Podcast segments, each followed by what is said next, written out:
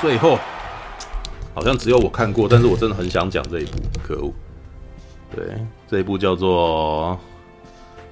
《颜尼欧》啊，大师颜尼欧。嗯，大大师，大师颜尼欧。对，这一部它是纪录片，但是如果你知道为什么我坚持会讲这个，其实是因为这个这个人对我太重要，就觉得不讲真的是。对不起，你知道吗？不应该，不应该，不应该不理会这部片的。虽然他只有我一个人看过，对，而且我觉得应该他对耶尼欧·莫瑞克奈这个人，可能对那个什么大侠，我这个时代的人，应该是很很熟的一个人了。对，嗯，是，他是属于那种你不太听电影音乐，你可能都要知道这个人的那种状态。对，All right，好，来我念一下。等一下，我的我的声音是不是有点变薄啊？还是突然觉得麦克风的声音怎么有点不一样？好，大师眼里哦，配乐大师眼里哦啊，配乐大师眼里哦是全球最知名和最受人喜爱的音乐大师眼里哦·莫利克奈的传记电影。电影制作历时五年，横跨欧美进行拍摄，透过音乐和档案片段，讲述了一代音乐巨匠莫利克奈的人生故事和音乐奇遇。并揭露其鲜为人知的一面，比如说他对西洋棋的热爱，以及他的音乐有某种神秘的连结。片中除了揭示他音乐作品的灵感来源，也展现他对音乐的纯粹热爱，以及不断尝试的使命感，成就了音乐发明的天赋。颜尼欧·莫利克奈是二十世纪最具影响力和最多产的音乐家之一，两项奥斯卡的获得者，以及五百多首令人难以忘呃令人难忘的电影配乐的作曲家。本片堪称是他最完整肖像电影。奥斯卡导演托纳多雷哦，片中访问了包括呃呃莫利克奈合作的过的王家卫、昆汀塔伦提诺、纳托呃纳多托鲁奇、克里斯呃克林伊斯威特以及布鲁斯史呃什么布鲁斯史普林斯丁等七十多位世界顶级电影音乐大师及艺术家，再加上电影场景音乐及历史影像，完整呈现莫利克奈一生的全貌。好。这个导演托纳多雷啊，其实是就是那个《寂寞拍卖师》，然后那个《新天堂乐园》，然后《海上钢琴师》的导演。在钢琴师。对，嗯。那当时一看到是这个导演导的纪录片，我就决定我一定要想办法看，因为这个这个导演哦，他虽然比较少拍好莱坞电影，但是呢，他基本上奥斯卡非常。经常请他做 B、C 啊 你知道吗？就是有几年啊，特别就是你你会突然间看到很多那种把所有的电影集结在一块的的那种集锦，有很多都是找他做的，知道？那为什么很多找他做？你知道？因为他基本上就是拍《新天堂新天堂乐园》，你知道，在里面有一幕把所有的经典电影集结在一块，然后然后再搭配颜尼欧·莫利克奈的音乐，然后呢，然后再。在在台下的那个主角看到热泪盈眶，哇，那个什么，当时这个画面一战成名，你知道？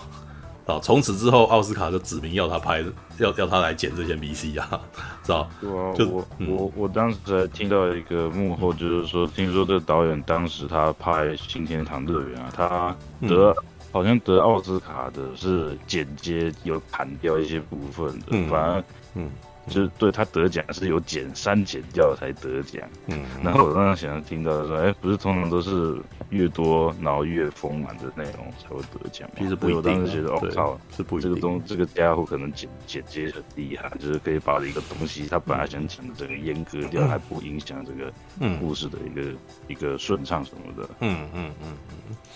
嗯，哎、欸，这么说好了，可以聊一下那个啥，可以先聊一下那个什么朱塞佩。托纳多雷，名字难念。朱塞佩多他呃，朱萨佩纳多雷哦，他他近年来的那个《寂寞拍卖师》这类的片，其实已经比较冷了，已经比较冷。但是他早年其实最最擅长的就是那种甜腻的故事剧情，你知道吗？他很会拍温馨、感动小故事，知道吗？对，因为一九零零啊，就是那个《海上钢琴师》啊，跟那个什么《真爱半模型》啊。哦，这个有人知道，应该都知道这部片啊，知道就是那个玛莲娜哦，然后还有那个新天堂乐园啊，都是一以贯之的，他其实都是讲一些男孩子的小故事，然后有一些真的是小到不能再小，可是呢，描绘这个小孩子的故事的过程，然后你就会不知不觉的想要一直阅读这个这个人身边的所有的事情，然后到最后，事实上你还会有一点点舍不得这部电影结束的感觉，知道该怎么说呢？它其实有点像是以前的那种那个什么。算是这个什么台呃台湾的写实主义嘛？不过台湾的写实主义事实上是基本上是先从意大利那边来的，你知道吗？所以朱大那个什么朱大多雷的东西，事实上是从那个什么单单车世界系那个那那类的东西一路下来的，你知道描绘人一般日子的生活，然后呢要从里面找出故事来，这样子。对，然后然后严尼欧莫利克奈呢，其实。从新天堂乐园跟他合作之后，其实基本上这个导演拍任何东西就全部都是严尼欧莫利克奈做音乐，对，然后呢，所以由他来帮严尼莫来呃，由来拍那个严尼欧莫利克奈的纪录片，我真的觉得那个啥没有比他更好的人选了，啊，你可以知，你可以知道这个导演应该是那个啥跟他很熟，而且这个导演呢，很明显一定很喜欢演你欧莫利克奈。所以由他来帮他讲故事，其实是很适合的。然后我看了以后呢，更是觉得这个导演很爱莫演尼欧莫利克奈，他事实上对他放非常非常大的感情在里头。所以就真的已经是他的亲友。合作，对，他们合作三四十年，对对，一定是大亲友。对，已经是真的是亲人的感觉。我可以可以感觉到他对他来说是亲人了。所以他其实有一点在讲亲人的故事，而且呢，因为。跟他很熟，所以严尼欧莫利克奈讲话跟表演完全是没有价值的，就是他没有对这个人有提防，他没有对他有那个什么，就觉得我要跟你客套什么的，没有没有没有，就是他他就真的在讲他的常识，而且里面还有几段是算是私密的事哦，就是他在拍，他会拍严尼欧莫利克奈做早操，知道，然后躺在地上在那边那个什么。做那种伸展运动，你知道吗？然后那种感觉，其实哦，这个人真的完全没有在担心，没有在担心这个人的啦。然后这个，可是呢，呃，这个导演又用很电影的手法在拍他做操，你知道，几乎已经是那种电影里面的那种镜头了，你知道，会非常特写，然后而且还有角度的，知道，那不太像是纪录片会拍，因为我们平常嗯，可能看台湾人拍纪录片是，他可能就只有一台摄影机，所以他必须要。可能突发的状况，所以他一定要拍下来，所以那些画面比较不会那么的讲究，你知道？但是呢，这部片里面在一开始就是严尼欧莫利克奈在做操，然后很讲究的那种镜头，你知道？然后我那时候吓到，我说哇，因为我严尼欧莫利克奈在二零二零年过世，然后我一开始呢以为这个东西是在他死后集结出来的纪录片，结果不是，在他生前就已经在做了，知道？甚至我真的觉得他可能已经有预感，可能莫利克奈可能会不久人世，所以我在这个时候就已经要先开始拍他的东西了。所以也就是说，这个纪录片可能在他生前就已经在收集资料了，然后可能他死后才开始剪辑的感觉，啊，甚至是有这种预感啊，就是觉得那个什么，我要在你活着的时候尽量收集你的东西，然后在你过世之后，我们再来我们再来处理这件事情，这样子的那种感觉，对，然后。但是呢，我觉得这部片这部片大概长达一百四十五分钟，就两个小时半了，快要两个小时半。但是我可以感觉出来，这个导演，呃，觉得啊，除了严尼欧莫利克奈讲的故讲的一些事情之外，他没有什么长篇大论，知道？我在里面反而听到音乐是比较多，知道？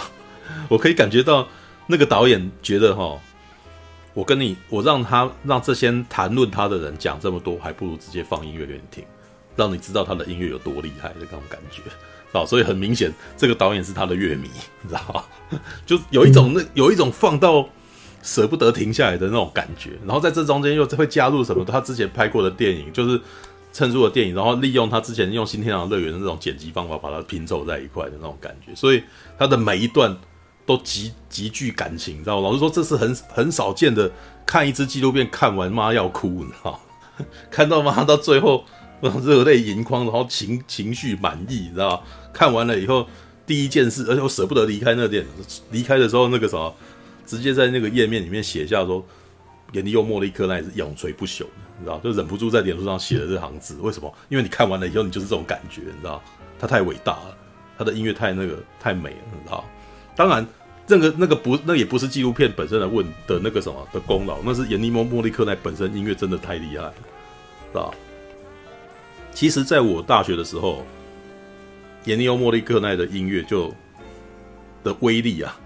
就曾经有让我那种所谓的三天三夜、余音绕梁三日，你知道吗？在大学的时候，我记得那个当时《新天堂乐园》完整版重重映了一次，然后我就去看了，嗯，然后看完了以后，我靠，妈，我的脑袋里面没有办法脱离这音乐，买了原声带以后，在宿舍里面一直放，然后连真的是三天都在放那首歌，你知道。好厉害的一好厉害的一个音乐，你知道，很甜，很温馨，很腻，你知道，很甜腻。如果有人你你听久了，也会觉得它是上甜滋滋的，但是但是那个什么，它就是优美啊，你知道？OK，然后它当然里面也有讲了非常多那个演尼莫莫利克奈他的那个什么小时候的事情。事实上这一段，因为导演是意大利人，然后访问的人也是意大利人，所以呢，他提到的，哎，怎样？有人讲话吗？没有哦，好，那个什么哦，不知道是谁哦。好，我我不小心开到 YouTube 的。哦，好好好好好，我还以为有人问我问题哦。啊，然后，呃，因为这个导演是意大利人，然后那个颜尼欧·莫利克奈也是意大利人，所以这部片里面讲的很多事情都都是意大利内部影坛的事情比较多。然后一些我们。真的很清楚的事情，呃，比如说好莱坞的东西，都是他比较后期，所以他前面大概讲了蛮多。他颜尼欧·莫利克奈他以前小的时候是干什么？他是吹小号的，他爸爸是一个小号手，然后爸爸从以前就要求他要去音乐学院去念书，然后就就认已经认定他是要做音乐的啊。对，然后他的妈妈那个啥，一听到他要去走音乐这条路，然后一天到晚就跟他讲说。呃，你要写出优美的音音乐啊！你要写出优美的音乐哈、啊，对。然后呢，里面也提到了一些他在古典乐哦，因为他是在音乐学院，他基本上是上正统古典音乐学派出来的。而意大利呢，意大利的那个音乐学派呢，基本上就是以巴哈啊，以巴哈那个对位法，你知道吗？就是那种音乐之父啊的那个年代的那个音乐，然后出出来的。其实你，呃，他这样一讲，我就大概有点发现说，哦。难怪，对，颜尼欧·莫利克奈的音乐事实上都是走工整的路线，然后都是优美的音乐路线，比较不会有不协和音，你知道？就至少是电影音乐啦，因为后面还有一段是他去走实验音乐，啊，他他有一条路是走实验音乐，对，然后实验音乐里面那个啥就是离经叛道型，就是他要玩放开就玩的非常放的，对，因为你那个时候正好在二十世纪初，哦，就是会开始有一些那种。像是那种三呃，有一首歌叫做《三分四十四秒》，你知道？三分四十四秒基本上是实验音乐。进来以后，那个把琴打开，然后什么事都不做，然后他就，然后那那段概念是完全是概念音乐，他告诉你说，噪音也是音乐的一种。然后三分四十四秒那个东西，就是之前在上个礼拜在聊塔尔的时候就有在讲，那个塔尔事实上就有在跟他讲说，你们这些指挥家啊，我衷心希望你们不要。现在没有学好，不要以后遇到要指挥三分四十四秒这样子的的的的那个曲子的时候，不知道该怎么办才好，你知道吗？因为那个基本上都是乱来，那个他基本上就是无调性音乐或者是实验音乐，然后或者是乐，就是那种各种噪音，然后他们认为这也是一种音乐，然后突破，知道？然后那时候研究·莫利克奈就哎组了个乐团，找了几个伙伴，然后。他就说你发出喉音，然后我是吹喇叭什么，但是他吹喇叭会故意把声音吹得很奇怪，然后故意那个啥完全不成调这样子，然后这样子可以成为一首歌。哦，但是呢，这种东西基本上是那如果他里面有提到说他大概在呃五十岁以后呢，他就开始突然间要一直玩这个东西，然后玩到后来被那个电影被那个被片场开始推荐，你知道？他说那个如果你在玩这个的话，就没有人要要要东西给你了。那主要的原因是因为他，他在五十岁之前啊，已经玩，已经接电影音乐接到他写那些东西写到他觉得好像没办法突破，对，所以他就开始突然间玩那个无调性音乐，玩玩那些很实验的东西出来这样子。但是呢，里面旁边的访问就是说，他基本上仍旧是一个写旋律的人，他是放弃不了这个东西，他的骨子里面仍旧是一个古典训练出来的人，所以他的音乐非常的讲究对位法，知道？而且呢，他的音乐有的时候他在早年的时候被找去做编曲啊的工作的时候，就是所谓的奴工，就是不挂名的。帮人家做那个啥，帮人把音乐那个什么本身曲子底下，然后帮人家做编排，然后几个声部在那边做。他说，即使是做这种东西，他也会很坚持要做出独特的东西来。就比如说，因为编曲可能，比如说像是你帮蔡依林的写的歌、呃唱的歌做编曲，你可能是帮他做和音声部嘛，对。但是呢，让严尼欧科莫莉克奈来做，他就会很坚持在里面会多写一道旋律在里头，多写那个旋律，然后接下来会跟那个什么，可能跟主唱的人。的那个唱的歌其实有隐隐相对，然后或者会突然间前面玩几个花调这样子，然后玩那个花调之后，大家会突然间觉得这首歌超好听的，结果只记得这个东西，会变得比较容易记，然后这首歌变成畅销歌曲。所以他早年呢，以呃帮那个啥，帮一个叫 RCA 的那个音乐公司在做编曲的时候呢，很红，其实一直都很受欢迎，就是大家只要是他编过都会红这样子。对，然后后面一个比较有趣的就是他遇到赛吉奥里昂尼，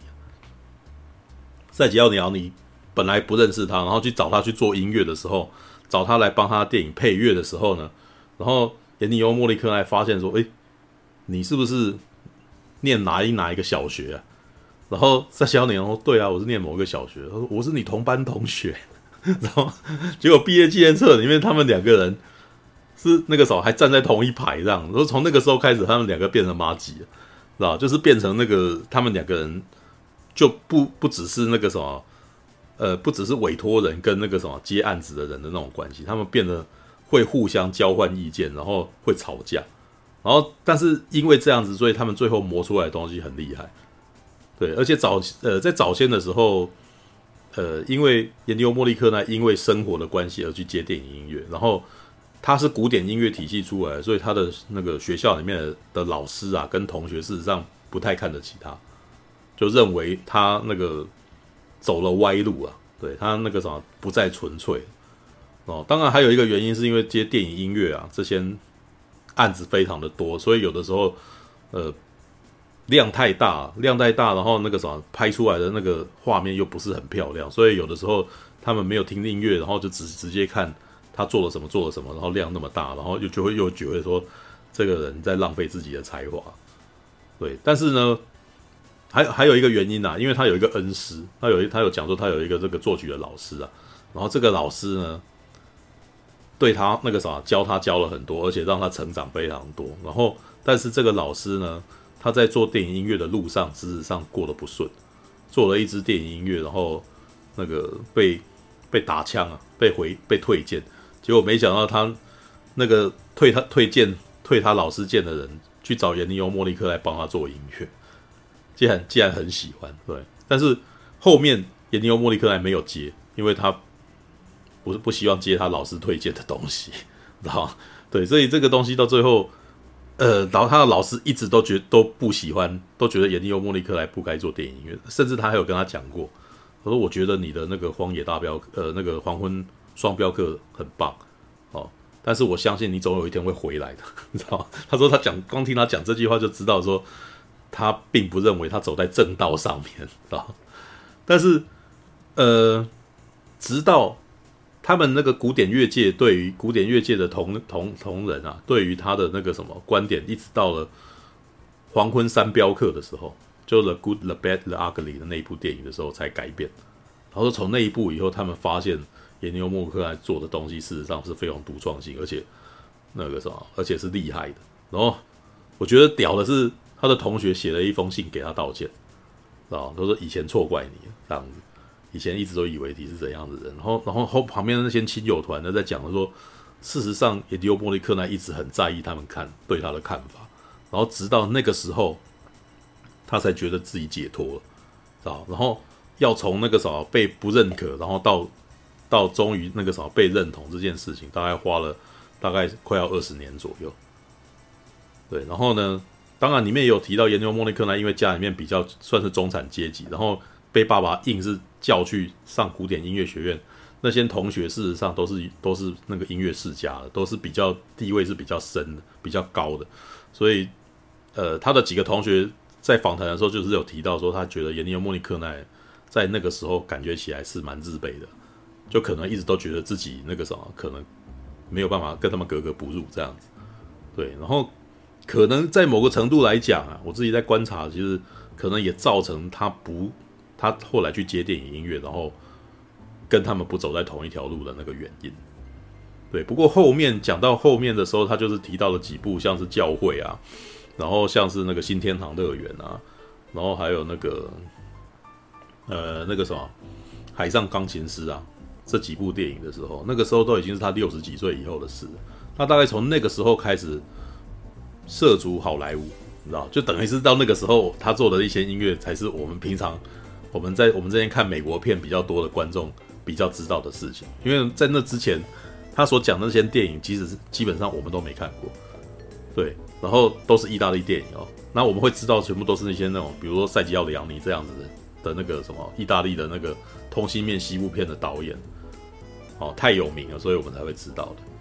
对。然后比较有呃，到后面的事情是比较会比较有趣一点。里面有提到说他拍他帮教会做了音乐，然后入围了奥斯卡。但是呢，当当年几乎觉得笃定要得奖，结果没得，结果没得，结果没得，得的是午夜那场午夜狂奔，知道？然后 然后严尼欧显然对那件事情蛮不爽的，知道？他说午夜狂奔音乐很好。对，但是呢，很多都不是原创音乐，那很多都是演奏曲。对，所以当他得当那个什么上面宣布他得奖的时候呢，下面就已经有人抗议了，而我是直接站起来离开离开了现场。哦，直接站起来离开现场，应该是妈是不高兴啊。对，但是 应该是说他，因为那是他的访谈嘛，所以对这件事情可能也把他讲的比较缓和一点。但是，嗯，但是从观从那个什么。从从那个他的对话观察，我就大概可以知道说，严尼欧·莫利克奈当年应该对于他拍的电影，然后到美国的那个奖项被入围这件事情，他应该是是有在意，他应该是有关心的。对，不过后面呢，你知道他在接到那个《铁面无私》啊，哦，然后这类的电影的时候，还有再度入围的时候，其实，在访问他的时候，他就说。哎，我一点都不担心，呃，我一点都不关心啊，因为我觉得我知道我一定不会得奖。果然没得奖，他第二次入围没得奖，知道？对，应该应该是说他可能从一开始那个教会那个时候入围的时候，他就大概可能摸，就大概可能摸透了奥斯卡他们的逻辑这样子，所以第二次入围的时候，他说我知道我不会得奖，知道？他这样一讲，就真的那个啥，接下来数十年也都没有再进去了。他最后是终身成就奖得奖。然后终身成就奖得奖那个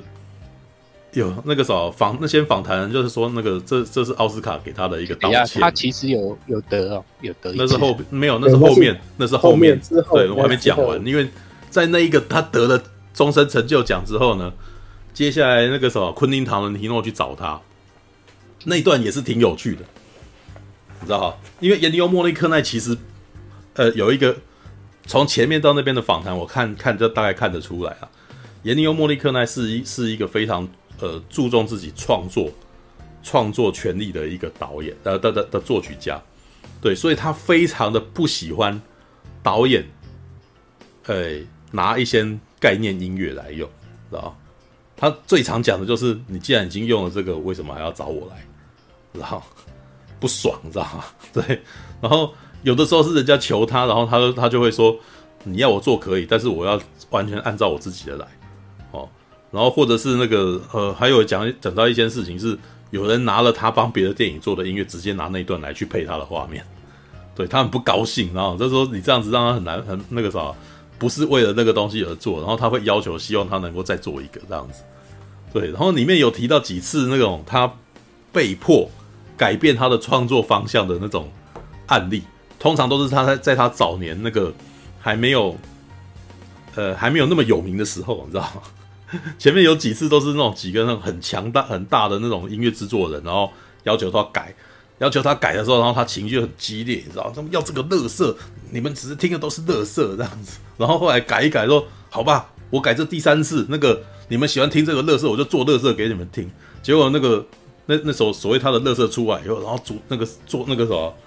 制作人听了以后高兴的不得了，然后跑过去抱住他说：“哇，就是这样啊，知道吗？你这你做的太棒了，知道？”然后可是那个人就很莫利克奈就很生气，这样，但是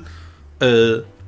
有趣，蛮有趣的。莫利克奈有很明显有他自己喜欢的东西，然后他喜欢的东西音乐都非常软，都非常优美。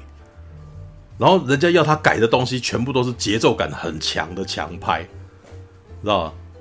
就是他那个啥，他会他做音乐会不知不觉的让那个节奏变变得比较软一点，然后音乐会很优美，知道？但是呢，有的时候像是那个啥，其实里面提到几个长巨大呃。算是大力去控制他的人，一个是我刚刚提到的那个制作人，另外一个就是赛吉奥里昂尼。赛吉奥尼，赛吉奥里昂尼就可能就说我要那个哦，然后莫利克奈可能就是会跟他吵架，但是到最后前面几次里面就比较就比较顺着他这样子，然后做出来的东西节拍就是比较强。对，那到后面你知道，昆汀塔伦提诺喜欢的音乐全部都是莫利科奈早期。在拍，在帮那个啥赛吉奥里昂尼做的西部片的音乐，所以呢，当昆汀塔伦提诺说他很崇拜严尼欧莫利克奈，希望他来帮他八二人做音乐的时候呢，两人虽然那个访谈显然把他冷处理掉了，但是我可以知道他们两个人应该起了冲突，然后一定又发生了严尼欧莫利克奈说，如果你要这样子的话，我不要弄，知道？其实你仔细思考一下，那个那个那个时候。八二人那时候还真的有几段那个新闻的那个报道，有提到他们两个人应该是有点吵架。结果最后嘞，我觉得也蛮酷的。严尼欧莫利克奈就是说，如果你也是明显的，就是你要要弄，就是要全都听我的那个音乐，就要全都听我的。然后可是他做了一件事，是跟他以前完全不一样的事，就是他大家有提到说，哦，他以前做的音乐，他还能够改变什么呢？那是他年轻的时候的所做的东西。他到八十岁的时候，他不想要再做这种东西，所以他做了一首首交响乐。结果八二人是一个交响乐的配乐。然后我看一看，就发现说，哇，这件事情也颇有趣的。因为昆汀·塔伦提诺，实际上他做电影哦，他是一个全全面掌控的一个导演啊啊！我很少看到他有把东西放给别人做的，你知道吗？他唯一一次。连音那个啥音乐这个东西完全放掉，然后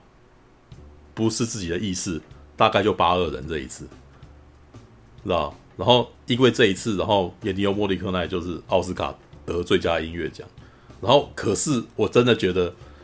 这一次应该是那个昆汀塔伦提诺做球给他的。普丁卡伦提诺放弃了他部分的创作创作自由，在那一段他是给严尼欧莫利克来去去弄了。对，那其实我看一看也有点发现说，那边的访谈也有在讲啊，赛吉奥里昂尼大概从那个黄昏三镖客之后就开始有意的，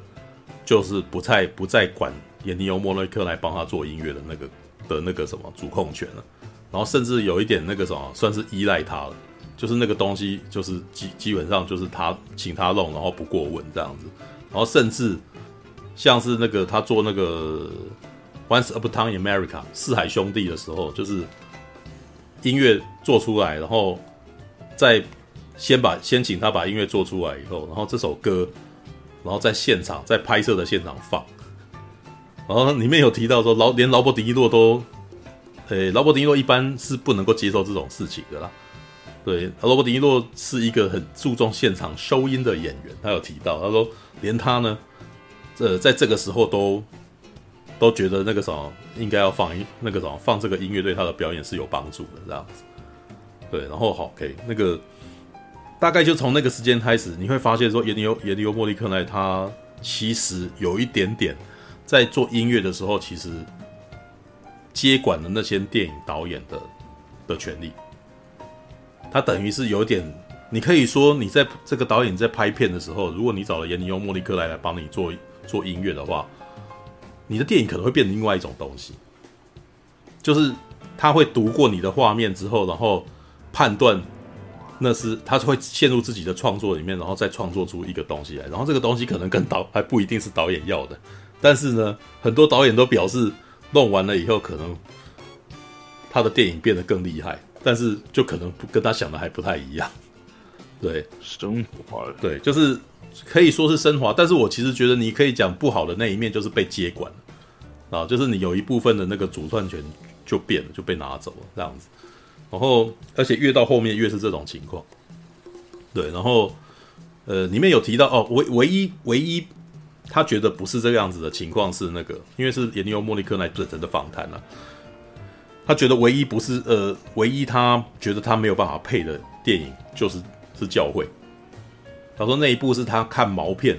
就是因为他是他有提到说，颜尼欧莫克奈是个天主教徒啊，然后教会其实是一个那个什么天主教的那个教士，然后在非洲传教，然后非洲当地的教徒那个什么那些黑人们，黑人当地的教徒，然后又被破坏的故事。他说当他看完以后，他泪流满面，然后跟导演说这部片很完美了，他觉得他没有办法做这个音乐，知道，然后就一个人走回家，然后。过了几天以后，然后又打电话来，才又打电话来说，我想到一个旋律，你知道，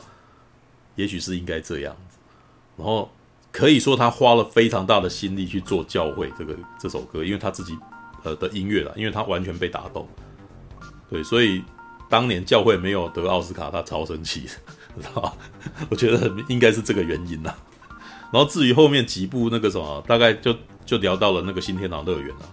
他说他其实有提到说。呃，一开始新天堂乐园他还不想接，因为那个时候他是已经年纪大了，然后他已经开始觉得他不想做音乐，对，他已经不想做电影音乐了。然后直到他剧本拿给他看以后，然后他一样啊，他说莫利克奈这个人其实有一点言不由衷啊，你只要剧本给他看，他看一看，可能那个什么，他嘴巴上说不要，他可能过几天。就会突然间打电话给你说，我想到一个旋律，你觉得怎么样？你知道，就是他有提到说，他这个人其实很喜欢看故事，他也很喜欢看电影，然后他的脑袋事实上常常都是，因为他不是现在的那种作曲家，现在作曲家可能是用电脑作曲，他没有，他是他是写谱的。他说他写谱的速度等于脑袋里面全都是那件东西，你知道？他所以他看完了以后，他脑袋里面就觉得那是应该什么音乐，然后就开始一直写，一直写。所以有的时候控制不了自己，然后就会直接打电话给他说。对，我觉得这个怎么样之类的，所以很有趣。就是从那个时候开始，那个什么，那个导演就开始跟他变成固定的合作对象这样子。然后他自己有提到说，那个什么做新天堂乐园是一个很愉快的体验呐，自由发挥 啊。当然，我那时候就看那个时候讲说，当然自由发挥，你六十几岁，然后那个是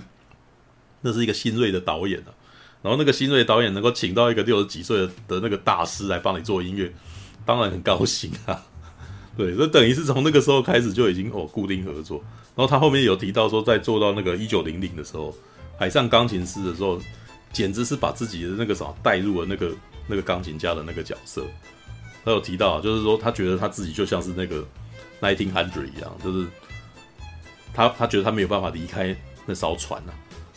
然后对他来说，那艘船就是音乐本身，对，他没有办法离开这样子，对，然后基本上。呃，这部纪录片还有讲了非常多他的音乐创作的那个什么的根底这件事情，就是基本上是从巴哈，然后那种宫廷音乐家的那种巴洛克那种对位法，啊，他其实很在意这种对位法，对，然后所以他的音乐其实基本上都是走意大利式的那种优美，对，其实跟德国的那种那个什么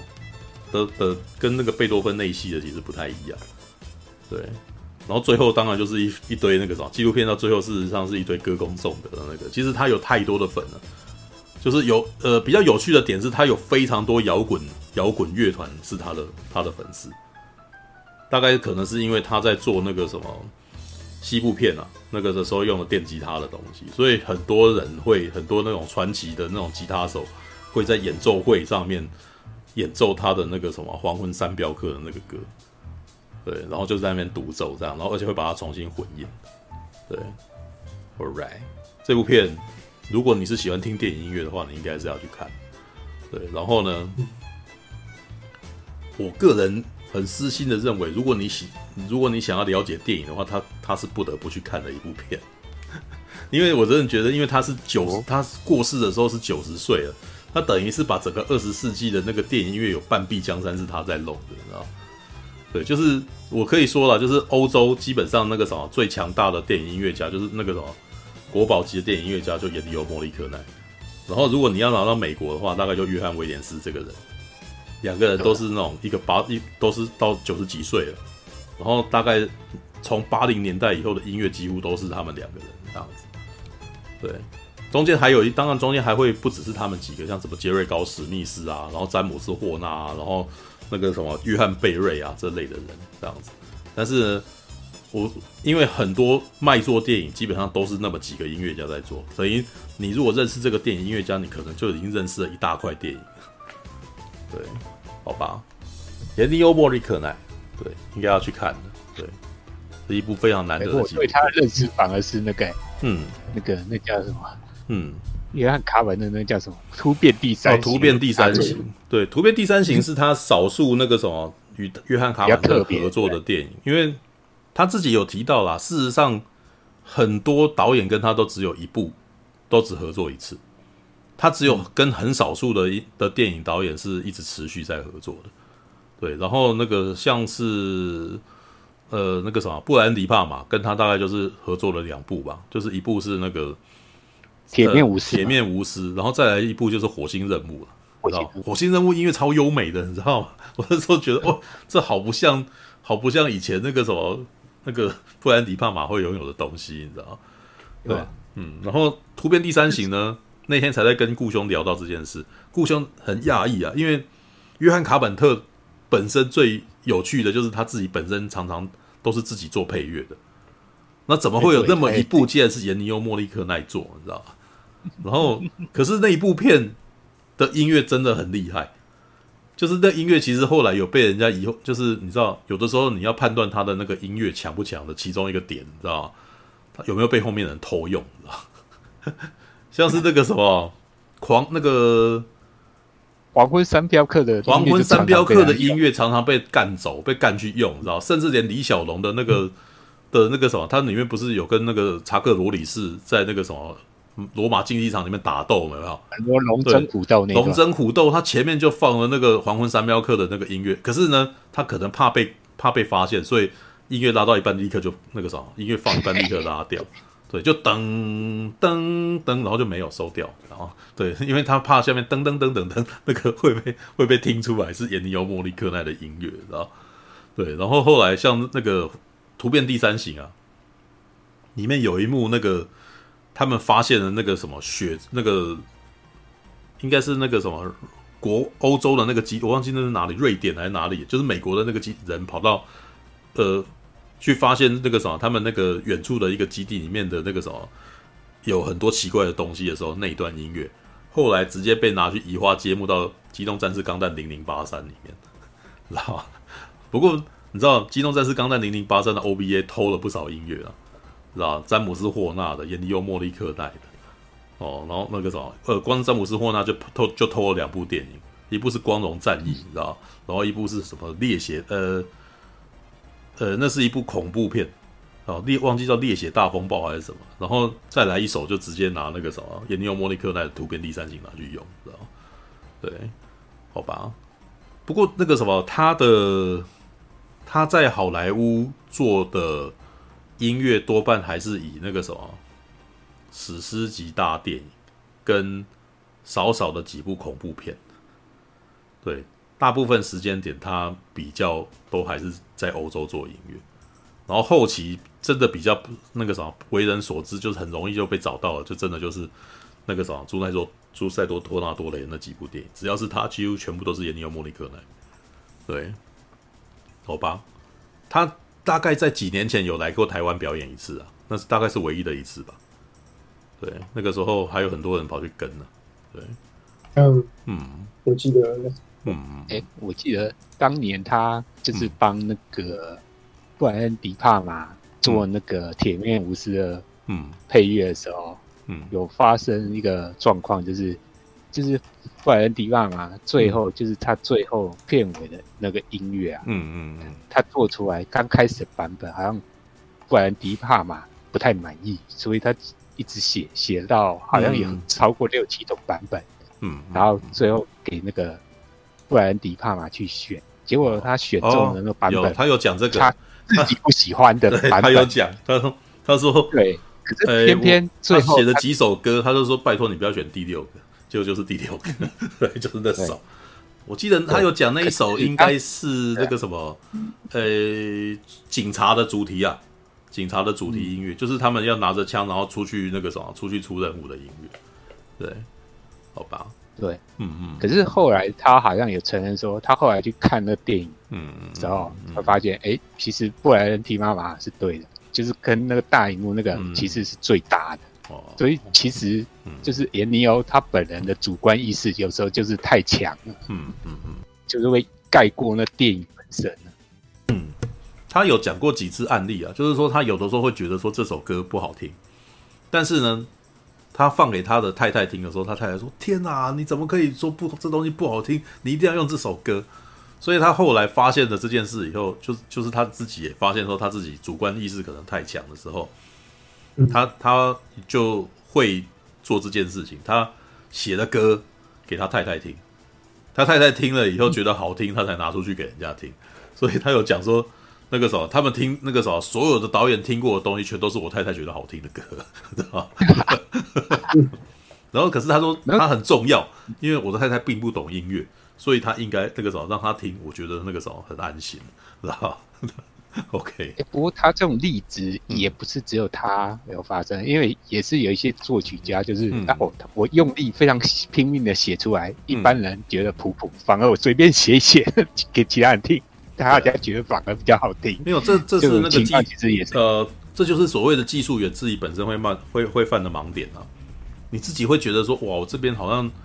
呃，我是不是在重复我自己啊？然后我是不是应该要更加精进啊？然后于是他的东西可能会变得比较复杂。可是，一般人可能反而吃不太下了。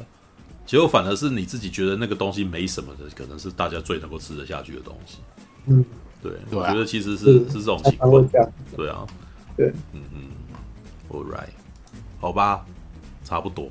嗯，今天哎、欸，今天还算早，三点二十五，今天可以早点睡啊。知道吗？多啊，才才讲三部片，知道吗？对，OK 的，OK 的。哦，All right，好吧。我觉得很好看诶。哪一部？哪一部很好看？就是配乐大师。哦，你有看配乐大师演尼欧吗？哦。嗯，我。有看，但我没有看完。他在台，他是在法国那边有上映吗？他应该是去年上映的。对对，但是他好像是二零二零二一年的片，他今年才在台湾上。我们我们是去年啊。哦，好吧，那个，但他在他他在法国上是有字幕的嘛？因为他是访问都是都是那个啊，都是意大利话的。嗯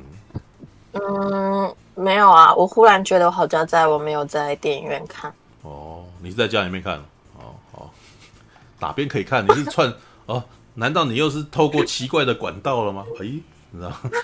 异度空间看不是还还蛮可以看得到的嘛？哦、我觉得很适合停下来，然后去 Wikipedia 搜寻，他讲的是哪一部啊？哦、真的，那个大字。其实看这个纪录片最厉害的就是音乐，你知道吗？所以我我其实觉得，如果你很想要推大家去看很多片的话，去那个什么，推大家去看强片啊。哦看这部演尼欧大师演尼欧，你可以看得到很多东西。当然了，有很多意大利片你可能不知道啦。对，不过有几部是真的是我当年在那个大大大学生的时候在那边做功课的时候，因为有的时候你你会开始在那边收集一堆片，然后想要来看。然后那个时候的年纪，你自己本身还不一定看得懂那片，知道？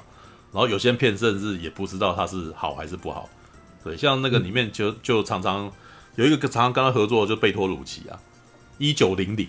啊，跟他合作，嗯，对，然后，然后，但是，一里面有提到一九零零差那个什么票房音乐都被批评的极为惨烈，知道，但是他有真的有提到，很真的在提说他是怎么做这个东西的，对，好吧，可以看。我是属于还蛮喜欢边看然后边搜寻他讲过的事情，嗯、就是像读一本历史的，嗯，好吧，那么那个啥，如果能够啊。因为他现在正好在上映，然后，然后我只能说，在台湾哦，你想要支持的话，在台湾的你要去看啊。对，因为你在呃发行商要进啊，但是要进，其实我觉得台湾有好好些那种小型发行商，是感觉起来是在做他们的兴趣，你知道，尤其是一些音乐，一些那个什么专门在进一些独立音乐电影的。对，对，这这家这一部是海海鸥发的吗？海鸥，对，还是那个。看一下，之前那个这一部应该是，对，我记得这一部大师演尼欧哦，看一下，我觉得很适合买回家，哎，海鹏，哎海哎海鹏嘛，对海鹏，海鹏，海鹏，对对对对。嗯，反正他前面在讲配乐的时候，我我看到他像嗯，会他不停的实验那一些嗯。所有的乐器的可能，我就觉得，我就觉得就是身为创作者都会有一种这种，我我不知道看到了觉得好 好感动，对啊，因为其实那些乐器也都很贵的，就是 我之前我之前看我之前有跟一个。钢琴家就是有一些合作，嗯、然后我就看他去拨动他的钢琴的时候，嗯、然后其他音乐家就说，会这样去做的人是很少的。他因为他会为了配合你的影片，然后要这样子来做演出。嗯、我觉得是要不是有对音乐的一些极度热忱，他是不愿意牺牲他们的东西，因为他们很古典，就是有一些是古典音乐家，嗯，然后有些是会。可是我我认为他就是会，他们那一他们那一群会啊、呃、有很大实验性这样子。是啊，是啊，是啊，没有，哎、欸，这支纪录片最后面事实上有在讲那个什么，觉得眼里有·莫里克奈事实上有一点把电影音乐给改变了。对，因为他在他这之的年代之前啊，应该应我觉得应该也不止他了，在他的年代之前，其实古典音乐界其实一直都不太认为。电影音乐是一种可以上得了台面的东西，对，但是我觉得也不只是严尼欧·莫利克呢，因为其实在美国那边，那个杰瑞高·史密斯啊，然后约翰·威廉斯这类的人，其实呃，他们到最后事实上也是同时兼具古典音乐家哦，或者是作曲家与那个电影音乐家的那个什么的身份，所以事实上有点让古典音乐去认，让古典音乐去认可电影音乐本身也是古典音乐的一个。一个分支啊，因为他们后来的说法就是说，古电影音乐事实上在二十世纪已经算是一种当代音乐哦，就像以前有贝多芬，以前有那个什么舒伯特一样哦，现在有耶利欧·莫里克奈。这 这句话还是昆汀讲的，你知道昆汀·塔伦提诺讲的。我说的严尼欧，因为他他是一个讲话很夸张的人嘛，他就是会在他在那个奥斯卡的那上面介绍他的时候，我说的不是呃，我说的严尼欧·莫利克奈，我觉得他跟贝多芬啊。跟那个什么莫扎特他们是齐名，你知道吗？然后严尼欧莫利克奈里面有提到严尼欧莫利克奈，就是完了以后打电话去骂他，你知道？他说这种事情两百年后才会知道，知道吗？就是 应该是说他自己本身有点不好意思，你知道？对，但是我觉得这支纪录片后来酷的就是呢，约翰威廉斯讲严尼欧莫里克奈。哦，他约翰因为因为老实说呢，最有最有资格在同一个业界去评定他的人，应该就约翰威廉斯这种年纪的人啊。他说，事实上，我觉得严尼奥莫利克奈绝对在这个时代是有他的一席之地的啦，绝对不可能说他那个我我我那个时候他是认可这种说法的，他认为这这他就是一个时代的象征，知道？然后你们他呃，我真的觉得那个朱安那个什么那个导演很厉害，当他在让演那个什么约翰威廉斯讲出这个东西的时候。他播的画面就是奥斯卡的时候，然后他得奖，你知道？就是演尼欧莫里克奈得奖的时候，约翰威廉斯就坐在他旁边，两两个人互相拥抱，然后摸摸肩膀这样子。我那时候看一看，哇，这画面也真是感人，你知道吗？那个是欧洲的音乐家，一个欧洲的要八十几岁、八十九岁的音乐家，然后跟那个什么约翰威廉斯也是八十九岁的音乐家，两个人在那边惺惺相惜的感觉。虽然他们两个音乐是如此不一样。完全天南地北的东西，对，但是有一个那个什么，另外一边的人，那个什么，就肯定说，嗯，这个人绝对是了不起的，绝对不是，绝对不是那个哦，你大家对他的恭维，对他，大家对他的恭维，绝对不是随随便便的，你知道吗？就就是同一个地位的人，然后不会不会看不起他什么，就绝对就是他绝对是厉害的。然后听到他们讲那个，你会觉得还蛮感动的，知道吧？因为。有的时候不是我们不是常常讲文人相亲嘛，你知道吗？你就是有的时候那个啥，你要让一个同样跟你有类似成就的人认可对方，哇，那个不太容易啊。哦，当然也有那个什么对方品德的问题啊。对，然后讲出来的时候会觉得，嗯，约翰威廉斯也是非常有气度的一个人。然后莫里克奈那个什么也是一个很厉害的人，这样子。OK，嗯嗯嗯，好呗。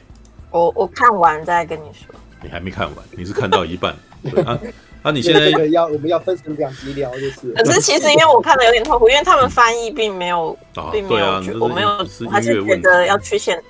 看电影。那、啊、你你今天用的是买来的麦克风？干嘛？哦，没有、为什么听得出来？你听得出来了？没有啊，我只是在问而已啊，是吧？啊，嗯、那你觉得是吗？怎么觉得今天有点刺耳？奇怪啊！所以所以觉得这不是啊？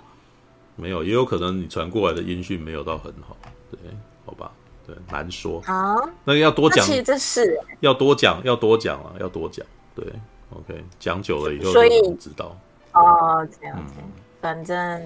对，好吧，全部都要重买，全部都要重买。我都说嘛，我就说，对，好 啦。那个时候时间不早了哈，三点三十四分。今天难得我可以早一个小时睡觉，不要像上上个礼拜一样嘛，讲到天亮靠北呢。是吧？好啦好啦好啦，那个时候不能够不能老是这样子哦。好了，时间不早了，大家来去睡了。夜未眠啊，对不对？夜未眠四点也也也有也算夜未眠了哦。感谢今天大家的收看了，稍微嗯。怎样？我那个长期目标是那个能够能够在午夜十二点之前结束，有点难度，有点难，是吧？好了，那个什么，是，哎，曼达洛人都已经出到第三十五分钟就对，就懒掉掉下来之类的。曼达洛人，曼达洛人等到那个时候，因为说对啊，他的一集那么短，我不要，我不要每一集都讲，因为他每一集都是只有一点点的，拜托不要，真的。因为因为第三集我有点看不懂哎，所以我常想说看有没有看的，想跟大家讨论一下。我还没看，我算了，没关系啊。既然那以后有我们等，我我还有好几，我还有好几部影集是那个属于没有去追完的，像《最后生还者》的最后一集还没看，然后那个《碧凯》第三季大概才看到第三集，哎，看到第四集而已。然后《曼达洛人》只看了第一集，你知道？知道为什么？剧追不完了，真是。因为没有案子接，然后心情焦躁，所以我现在电动也不想玩，然后电影不想看，你知道？干，心理影响生理怎么办？可恶，你知道吗？好吧，便当论，比如熊盖毒的便当论。哦，熊盖毒的便当，熊盖毒，对，它是那个号称那个麻辣便当。哦，我吃了。是挺麻辣的，但是没有我想象中那么辣。哦、对，就是一听 对是吗？超麻辣豆腐就吃下去，超麻辣还好，我那片还还还不错啦，还不错啦。只不过哎，对对，好像那个他宣传宣传的太辣了，他那个广告招牌上都是。我自己吃完之后哦还不错，对，但好像没有那么。你说他标榜超辣，但是大侠觉得他可能只有到中辣。没有到中辣，对，它还有一个特色，它是让我一听到片名就觉得这东西有点好辣，我嘴巴就已经开始流口水的那种东西。呃，对对对对对，但是但是行销很厉害，但是吃下去，嗯嗯，好辣也没有不好吃啊。但是我想象中它不是应该超级很辣的那种感觉吗？对，就是有点像日本日本人的辣辣味一样啊，一点都不辣。OK，如果袁松兄还在，他会形容说没有去到劲，没有去到劲哦。而且那个啥麻辣那个啥麻辣豆腐店的老板还是一个性感女人，你知道吗？真的，伊丽莎白班克斯是金发辣妹，哎，你知道吗？好吧，OK，好了好了，时间不早了哈，就这样子了哈，结束了哦，拜拜喽，晚安，晚安啊，拜拜。